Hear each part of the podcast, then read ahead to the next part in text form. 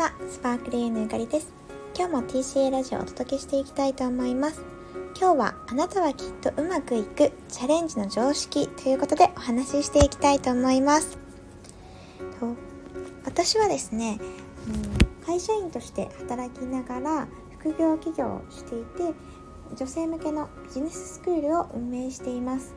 このラジオではビジネスに役立つちょっとした知識だったりとかあとは自分の人生をもっとワンランク上アップさせるためのノウハウなんかを共有しています。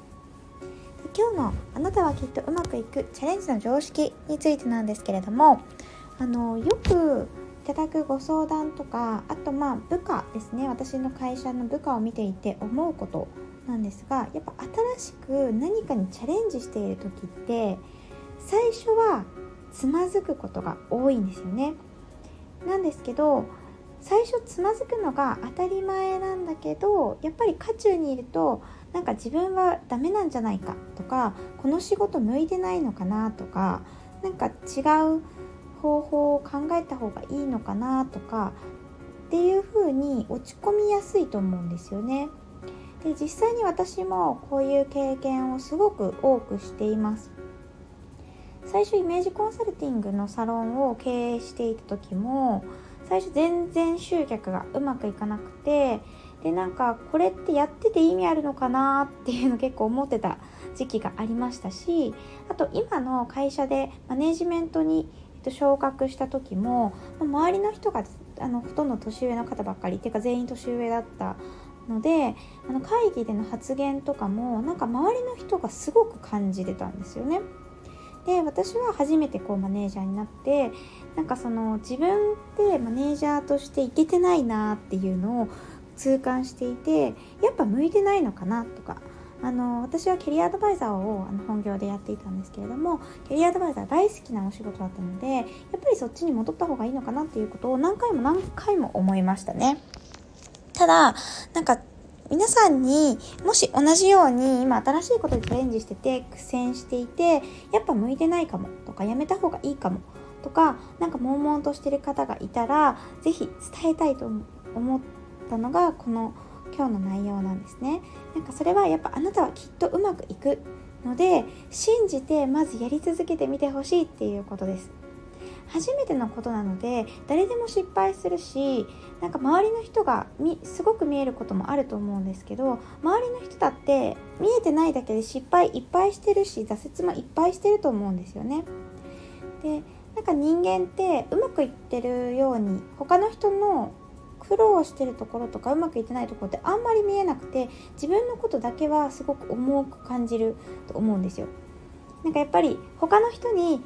なんか同じように例えば恋愛で悩んでる方がいたとして友達にアドバイスするんだったらなんか的確なアドバイスができるのに自分がいざ同じ環境で同じような恋愛の悩みで悩み始めるとなんかそのアドバイスなんて忘れてしまってあのー、すごく毎日毎日思い悩むっていうことってよくあると思うんですよね。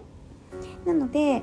あの一歩引いてみてやっぱり私はまだ新しいことにチャレンジしてる段階だから仕方ないって思っていただきたくてでただこれをやり続けていればそのうちスキルがついてきてきっとうまくいくんだっていうことを信じてほしいなというふうに思います。まあ、実際になんか石の上にも3年的ななんあのことわざがあると思うんですね。まあ、今は3年とかは全然いらないあのスピードも速くなってるので3年座ってるぐらいだったらなんかもっと早く違うとこにチャレンジしていいと思うんですけれどもやっぱ3ヶ月ぐらいとかちゃんとその今の目の前のことに向き合ってやりきることですごくスキルもついてきてそこから一気に加速度的に成長するっていうことがよくあるんですよね。で結構期間的には3ヶ月できたらすごくいいなっていうふうに思います。私の経験上なんですけど。3ヶ月で例えばやり方を研究して自分に合ったやり方にカスタマイズする。っていうことが結構できる期間かなっていうふうに思っているのでこの3ヶ月間やってみるっていうのは是非おすすめしたいなと思います。でこれがなんか新しい仕事内容とかではなくってちょっとした習慣化ですね。えーと、と例えば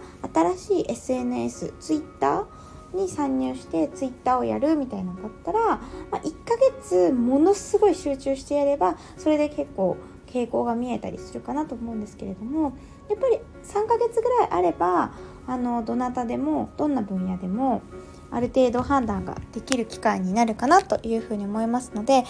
今うまくいかなくて困ってることとか迷ってることとかあるのであれば3ヶ月はやりきってみるっていうことを本気で決断してやりきってみたらきっとなんかうまくいくと思います。でやっぱり自分のやり方っていうのとか自分にフィットしていくやり方っていうのは最初はわからないので結構苦労したりうん、やってる内容に対して自分のスキルが追いつかなくて苦しいっていうことが多いと思うんですね。ただ、そのやり続けていくことで自分のスキルも上がってくるし、なんか最初やってたやり方じゃない自分にフィットしたやり方が開発できるようになってくると思うので、3ヶ月後にはきっともっと楽になってると思います。なので私も今新しくチャレンジしていることがあるので、それも3ヶ月は絶対やりきろうっていうふうに決めていますね。なので一緒に頑張っていけたらなっていうふうに思っています。今日もご視聴くださってありがとうございました。では今日もこの辺で終わりにしたいと思います。バイバイ。